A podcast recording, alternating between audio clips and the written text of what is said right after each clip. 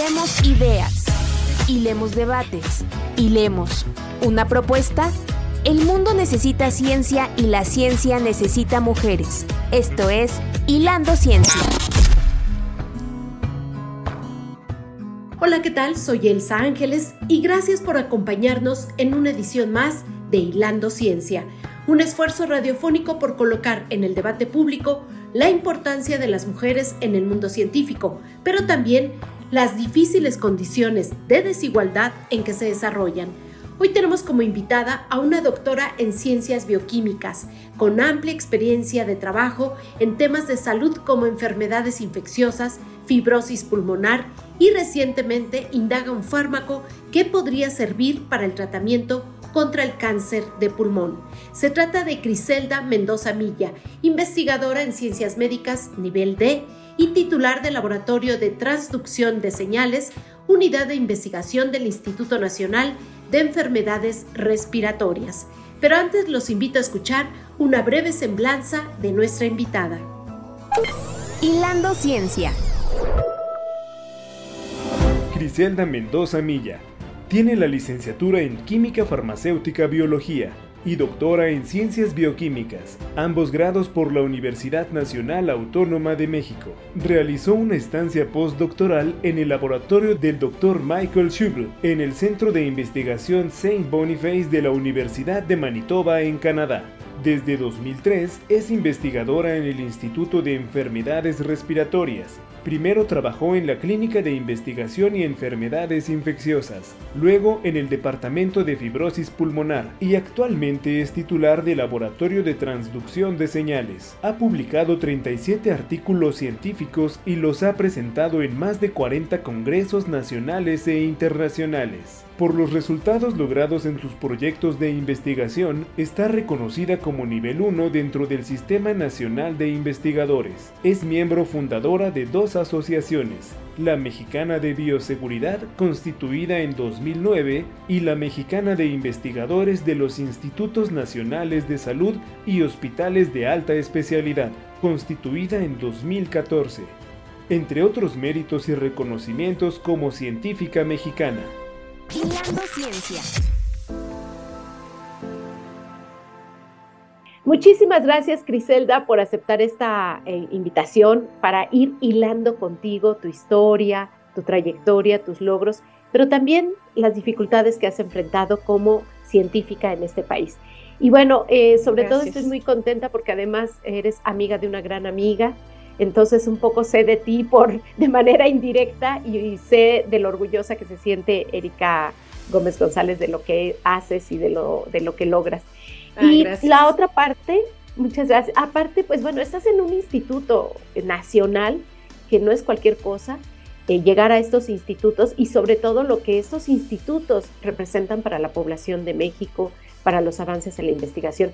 Tú estás en el Instituto Nacional de Enfermedades Respiratorias, has estado trabajando ahí de manera muy directa en algunos laboratorios que decía en tu, en tu currículum, desde enfermedades infecciosas, fibrosis pulmonar, pero al final de cuentas, con tu formación tan exacta en ciencias de biología, ¿no? Bio, eh, bioquímicas, ¿no? Que, que, te...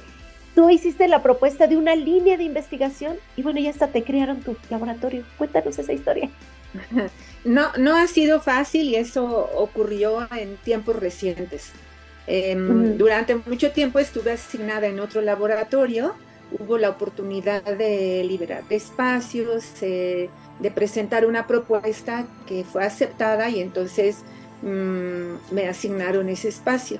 Tenemos como laboratorio independiente un poquito más de un año y afortunadamente estamos trabajando ya muy bien y y ahí vamos, no, no sin dificultades, pero estamos trabajando porque el dinero para investigación cada vez es menos. Y cuesta mucho trabajo obtener recursos y hay muchas cosas contra las que hay que ir a veces para poder seguir trabajando.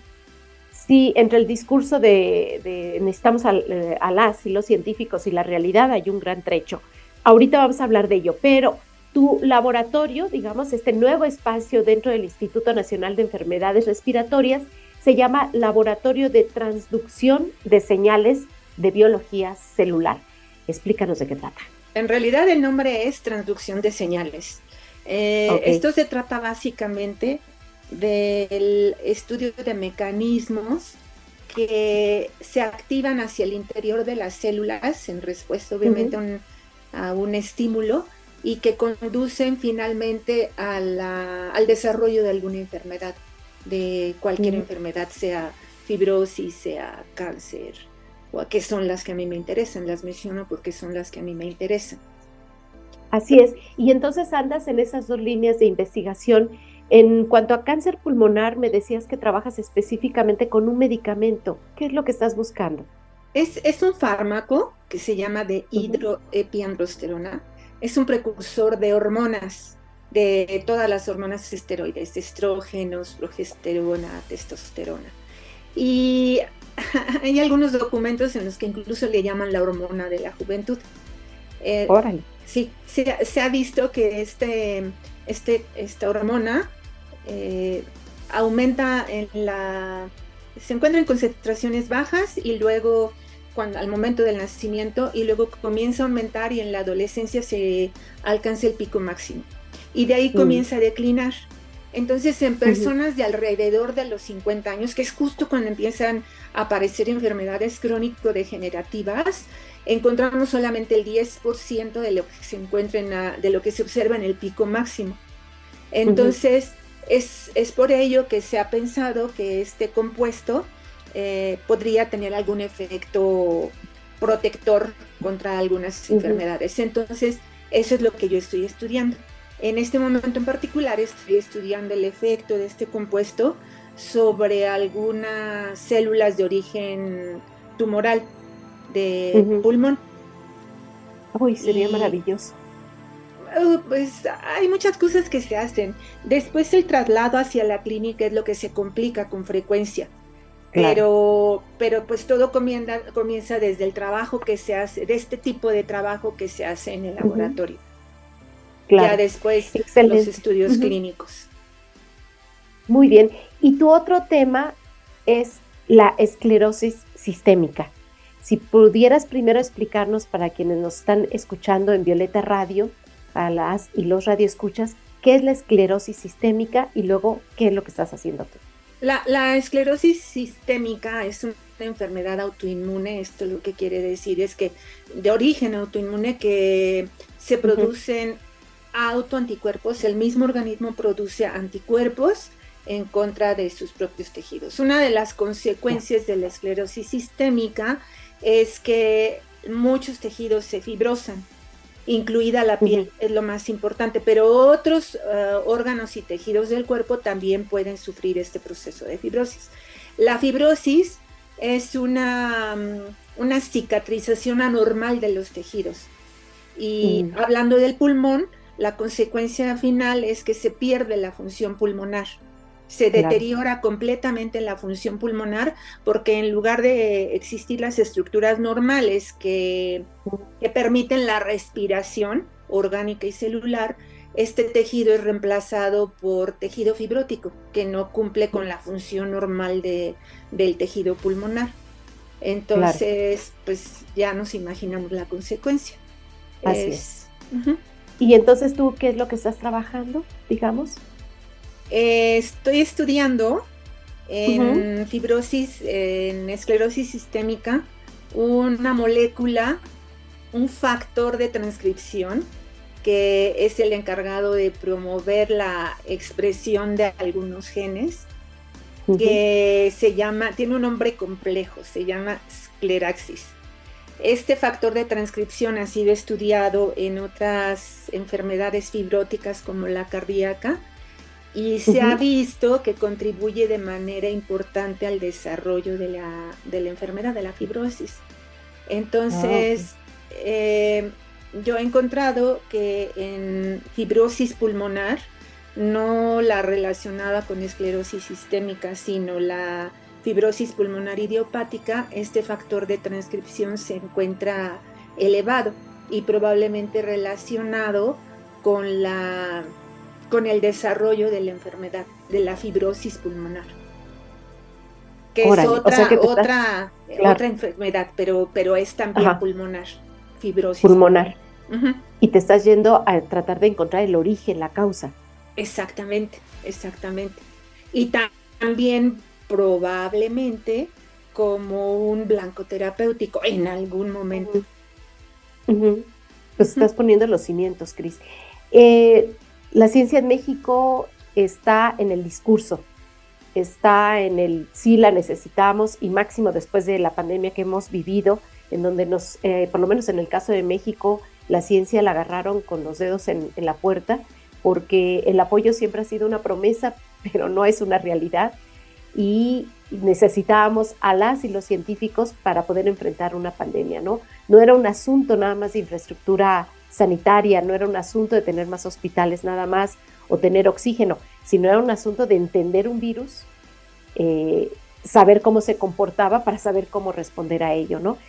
Eh, si ya de por sí entonces es difícil hacer ciencia en México, desde que comienzan con sus estudios universitarios, después encontrar el espacio para hacerlo y además la ciencia se hace en equipo, se hace en red, no tiene fronteras, no tiene diferentes idiomas, tiene uno solo y se necesita mucha ética, mucho apego a la metodología, mucho validar, confirmar, volver a hacer la prueba para estar seguros de lo que ustedes vayan a salir a decir, ¿no?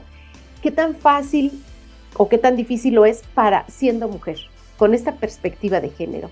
con lo que implica ser mujer, para empezar, población muy baja hace algunas décadas en ciencias exactas de mujeres estudiantes, ¿no?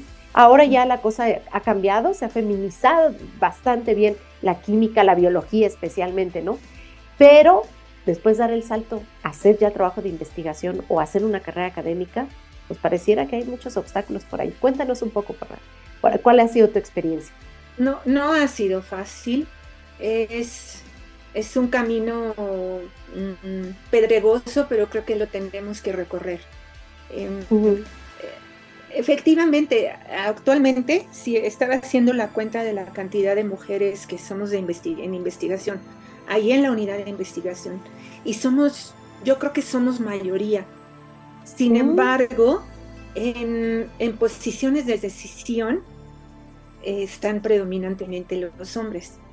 Recientemente hubo cambio de dirección general en nuestro instituto y es la primera vez que, que, queda una mujer en, en la ¿Ah, dirección general. No, nunca antes había habido una mujer en la dirección general del instituto.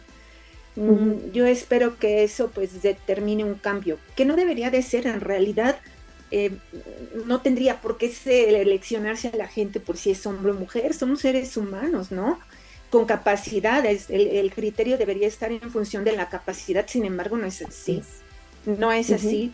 Y, seguimos escuchando y viendo actitudes, comentarios y actitudes misóginas y claramente de discriminación. Es algo que no se ha erradicado.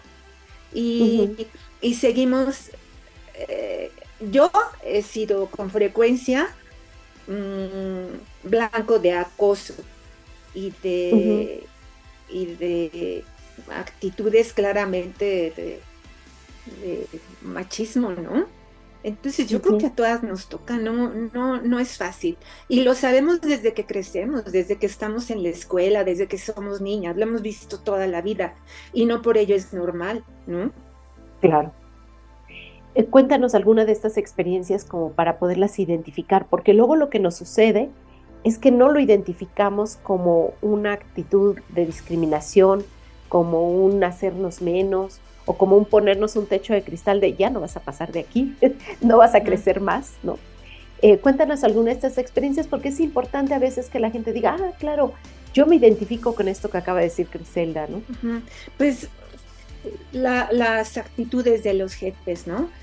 Una de dos, o, o regañar y tratarnos como si fuéramos indefensas, como si estuviéramos pidiendo ayuda, como si necesitáramos de la protección porque somos incapaces de responder nosotras mismos, incluso de, de coartar la libertad de expresión, ¿no? En, Aquí fuera del, del, foco, oye, no tienes por qué decir eso y no alborotes, o el director ya te tiene identificada porque, y, y me dicen que te calme y que no alborotes a los investigadores y cuando yo no tengo por qué pedirle permiso a nadie para expresar mi opinión. Sin embargo, hay personas que siguen creyendo que uno tiene que preguntar antes de opinar algo abiertamente, ¿no? Cosas de ese tipo que, que a mí me siguen sorprendiendo, pero ocurren. Ocurren, y ocurren con frecuencia. Y ocurren con muchísima frecuencia. Así es. ¿Cómo es tu día a día en un instituto en donde apasionadamente vas y trabajas con tus células, con tus moléculas, andas indagando, picaste piedra para poder tener un laboratorio que no es un capricho, es una especialización de lo que estás haciendo para encontrar respuestas a los múltiples problemas, porque eso hace la ciencia, ¿no? La ciencia plantea realidades y, cuando ve una realidad dice, ah, creo que esto se podría solucionar si hacemos, si buscamos, si indagamos, y son años de procesos de, para generar nuevo conocimiento. ¿Cómo viviste ese proceso para lograr el laboratorio? Mm, pues desde que, es importante, eso sí es importante, demostrar que tienes la capacidad y que, claro. y que te has ganado el lugar en el que estás, ¿no? Entonces, pues ha sido todo el tiempo desde que decidí dedicarme a la investigación. Y, bueno, es llegar al laboratorio, leer mucho. A mí me gusta seguirme metiendo al laboratorio a trabajar, a meter las manos. Yo sé que hay gente que una vez que tiene la posición de investigador titular ya no lo hace. Y, todo ese trabajo lo hacen los, los estudiantes o los asociados, pero en realidad a mí me sigue, lo que me gusta mucho es el laboratorio, me gusta estar en el laboratorio, meter las manos, hacer mis cultivos, eh, sacar un resultado de un experimento, eso me gusta muchísimo. Lamentablemente eso se va complicando porque a mayor responsabilidad pues también aumenta el trabajo administrativo. Y, eso también hay que hacerlo. En, aquí en el sector salud nos piden ahora muchos, mucha preparación y muchos cursos en en discriminación y en asuntos de género y todo eso. Yo creo que está bien, pero yo también creo que, los de arriba deberían tomar los cursos. yo creo que eso sería importante. Exactamente. Porque al final, al final son como pirámides de donde se derrama de arriba hacia abajo. Prácticas institucionales, eh, eh, respetar las normas, respetar lo que ya hay como nuevo marco legal en contra de las violencias, en contra de la discriminación, esta NOM 035 de tener mejores ambientes laborales, ¿no? Y que fue empujado especialmente por feministas en el sentido de tratar de poner ahí en blanco y negro que existe el acoso sexual, laboral, eh, emocional, y que es una de las tantas formas de decir, oye, oye, este lugar no era para ti y equivocadamente estás aquí. Y entonces, ¿ahora qué hacemos contigo? ¿Dónde te ponemos? ¿no? Eh, este ambiente en las, instituciones, cual sea, ¿eh? no solamente sector salud, es a veces un poco más complicado. ¿Cómo has ido lidiando con eso para seguir trabajando con armonía, con gusto, no perder, no, perder la alegría por lo que uno hace todos los días por lo que le apasiona? Muchas veces, veces lo, que, eh, lo que es necesario hacer es desconectarse y en realidad pues de, dedicarse al trabajo y, a veces dejar un poco de lado esas cosas que enferman, ¿no? Entonces, a veces yo lo que hago es eso, es la estrategia que utilizo, ¿no? Me dedico a lo mío y estoy en el laboratorio y a veces no salgo en todo el día más que para ir a buscar comida o, o, alguna otra cosa, pero me encierro y ya. Este, me, me vuelvo un poco mm, antisocial por lo, con los de afuera, me quedo solo ahí en el laboratorio haciendo lo que tengo que hacer. Y eso funciona muchas veces, ¿no? eso es para tu salud emocional. Para mi salud emocional y mental, porque si no la energía se fuga y, perdemos el enfoque, ¿no? Entonces sí, a veces, a veces vale la pena hacer eso. Antes de continuar en esta charla, les invito a escuchar la cápsula que preparó nuestra compañera Marislas cristalazo. Hilando Ciencia. Mariam Mirzakhani fue la primera mujer galardonada con una medalla Fields conocida como el Nobel de las Matemáticas. Mirzakhani nació en Irán en los albores de la llamada Revolución de los Ayatolas. acudió a una escuela para niñas de un programa de desarrollo de talentos excepcionales. Desde pequeña se caracterizó por su creatividad y profunda capacidad de razonamiento. Se distinguió por ser la primera mujer iraní en participar en la Olimpiada Internacional de Matemáticas, en donde obtuvo dos medallas de oro en sus dos participaciones.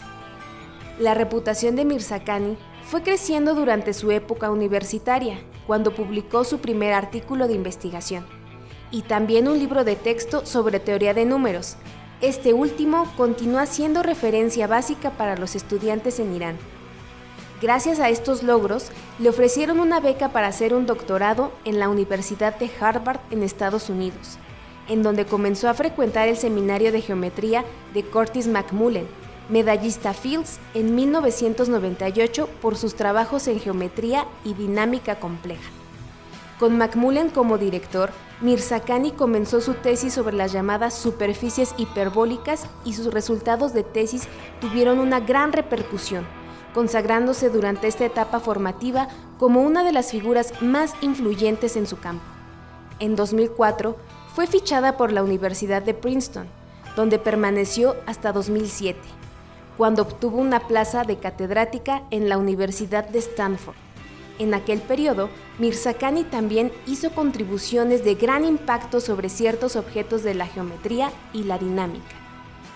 María Mirzakhani fue una pionera en muchos sentidos. Su vida es muestra de determinación y de dedicación al avance del conocimiento.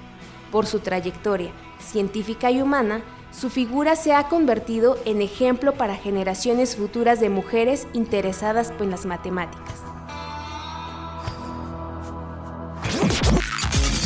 Estás escuchando Hilando Ciencia a través de Violeta Radio en el 106.1 FM. En CIMAC Radio queremos escucharte. Comunícate con nosotras al 55 60 60 55 71 55 60 60 55 71 y déjanos conocer tus opiniones sobre nuestra programación. CIMAC Radio, periodismo con perspectiva de género. Hilando Ciencia.